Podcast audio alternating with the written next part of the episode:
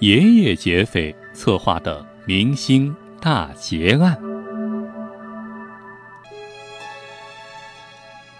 在美国有一个真人秀明星叫金卡戴珊，在咱们中国知道他的人可能不太多，但是在美国却大大有名。因为这个金卡戴珊啊，除了经常出现在电视上之外，最喜欢干的一件事儿，就是在社交网站，比如 Twitter 啊、Facebook 上，哎，经常晒自己的珠宝，哎，带着一个鸽子蛋大的钻戒，来个特写，发的到处都是照片，怎么样？羡慕我吧？就是这个金卡戴珊啊，去年十月，他在巴黎被搞了个大新闻。话说那天啊，他刚洗完澡，正擦着身子呢，五名劫匪就闯进了他的房间，随后啊，被抢走了价值一千万欧元的珠宝，据说至今还下落不明呢。经过三个多月的调查，一月九号，法国警方说，他们逮捕了十七名嫌疑人，其中啊。年龄最大的已经有七十二岁了，你没听错啊，不是三十二岁，也不是四十二岁，是七十二岁。您想啊，这帮劫匪那简直是爷爷级别的劫匪，一帮老炮儿。巴黎警方说啊，他们是在一月九号上午六点左右，在巴黎各地同时展开行动，被捕的嫌疑人年龄大多在五十多岁。年龄最大的七十二岁。除了巴黎之外，还有法国鲁昂、诺曼底的警察也都参加了抓捕，一共有十七名嫌疑人落网。这十七名嫌疑人中，年龄最小的，是一名二十七岁的司机。这司机是干什么的呢？是隶属于一家豪华车辆出租公司。据悉啊。这个卡戴珊大明星啊，每次到巴黎都会租用这家公司的豪车。所以啊，英国《每日邮报》说，这让整起案件看起来更像是一宗内鬼作案。作为司机，劫匪对卡戴珊的行踪是了如指掌。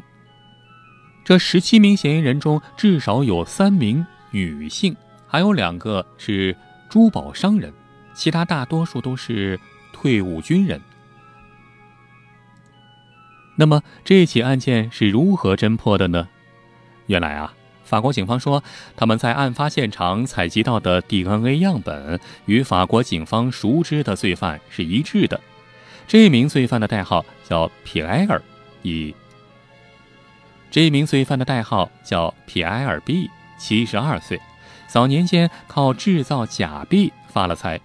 警方认为他可能就是这起案件的主使者。根据这一重要线索，警方开始密切监控这名男子和他的关系网。早在劫案发生之后，卡泰山向法国警方描述说，他看到劫匪是五个中年法国白人男性，而且手法非常业余。这五个劫匪显得非常的犹豫慌张。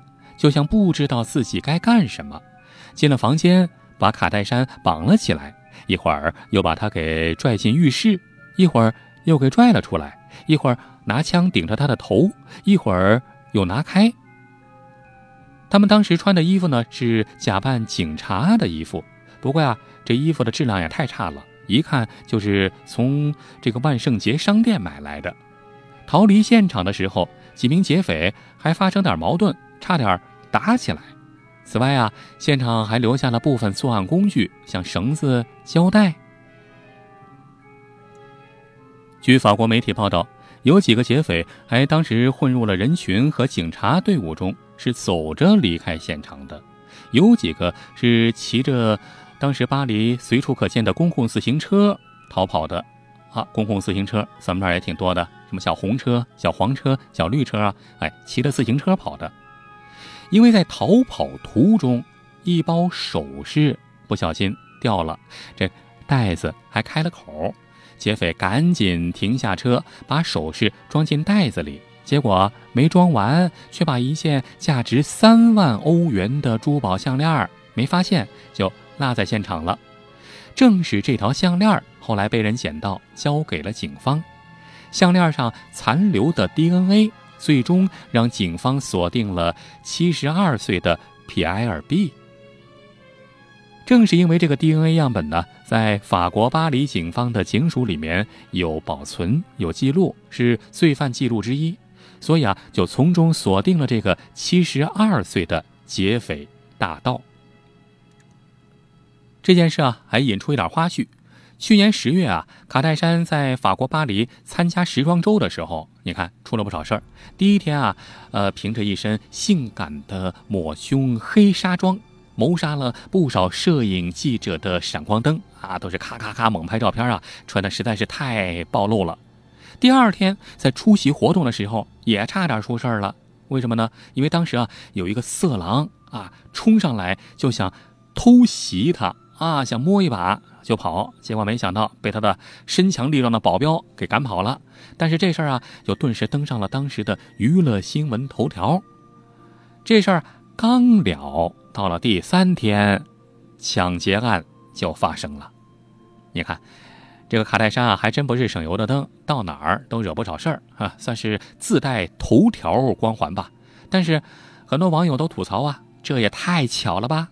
所以啊，就有八卦杂志放出消息说，这起抢劫案恐怕又是卡戴珊的一场真人秀啊，目的是自导自演上头条，博取大家眼球。那比如，你看为什么他住的豪华公寓，怎么连个摄像头都没有啊？捕捉到嫌疑人身影的，竟然还是隔壁美发店的摄像头。还有，为什么？歹徒可以自由的出入公寓之中啊！这公寓保安呢？公寓当时唯一只有一个保安，而且还没带武器，没两下就被劫匪绑在了楼道里。最重要的是，卡戴珊身边那个经常出现的壮汉保镖去哪儿了呢？他身边的那个壮汉保镖啊，叫杜威，四十三岁，是德国人，从二零一二年起就开始贴身保护卡戴珊。在在身边是屡屡挡下狗仔队和狂热粉丝。英国《每日邮报》说啊，为了维持一身肌肉，这个壮汉保镖每天要吃十八个鸡蛋啊，补充蛋白质。这估计光吃鸡蛋就能吃饱。还有媒体爆料说啊，说这个保镖在劫案发生之前两个多月，他因为欠下了巨额债务，在德国申请破产。去年十一月，他又被爆出有了新的雇主。所以啊，有很多粉丝都跑到他的个人网页去痛骂，指责他没有保护好卡戴珊，还有人怀疑他就是内鬼。但是啊，也有美国媒体说，这个保镖杜威可能真的和劫案没有关系，因为当时啊，卡戴珊的两个妹妹去了巴黎夜店去玩去了，他觉得自己在公寓里很安全，就让杜威去保护自己的妹妹。劫案发生的时候，屋里只剩下了卡戴珊。还有一个化妆师，当时正好在自己的房间上厕所。化妆师听到声响之后，就赶紧给保镖打电话。不过呀，等到这个保镖赶到现场的时候，劫匪已经逃跑了。这起巴黎抢劫案给了卡戴珊很大的冲击。他承认，正是自己在社交网站上大晒珠宝，才让自己被劫匪盯上。所以啊，从此之后啊，他停了三个月他的社交账户。直到最近这才恢复，而且没有了以往的珠光宝气。卡戴珊家族真人秀的拍摄也被暂停。有人算了一笔账啊，卡戴珊一个月可能损失的赞助费就高达上百万美元。在被抢劫的珠宝中最贵的是一枚钻戒，这是卡戴珊老公送给她的结婚戒指，上面的钻石足有二十克拉，所以啊，也被叫做鸽子蛋。价值五百万美元。就在案发前几个小时，卡戴珊还在社交网络上大秀这枚钻戒。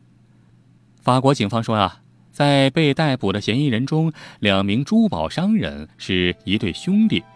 这两个人啊，经常出入于比利时的安特卫普，因为安特卫普被称为珠宝之都，而且在那里卖珠宝通常不会被对方问及来历。一名知情人士透露说，两兄弟非常了解珠宝内幕交易，或许知道这枚鸽子蛋的下落。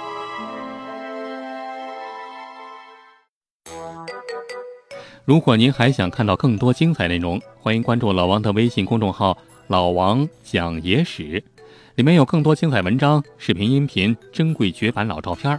比如，您发送“月球”两个字儿，就可以看到传说中的月球背面照片；你发送“埃及”两个字儿，就可以看到古埃及神秘金字塔和传说中的时空之门；你发送“香港”两个字儿，就可以看到香港十大奇案系列。你发送“苏联”两个字儿，就可以看到前苏联克格勃 UFO 秘密档案的纪录片儿。包括您想听什么故事，都可以在微信里告诉老王。好了，更多精彩内容，欢迎关注微信公众号“老王讲野史”。咱们呀，在微信里再见吧。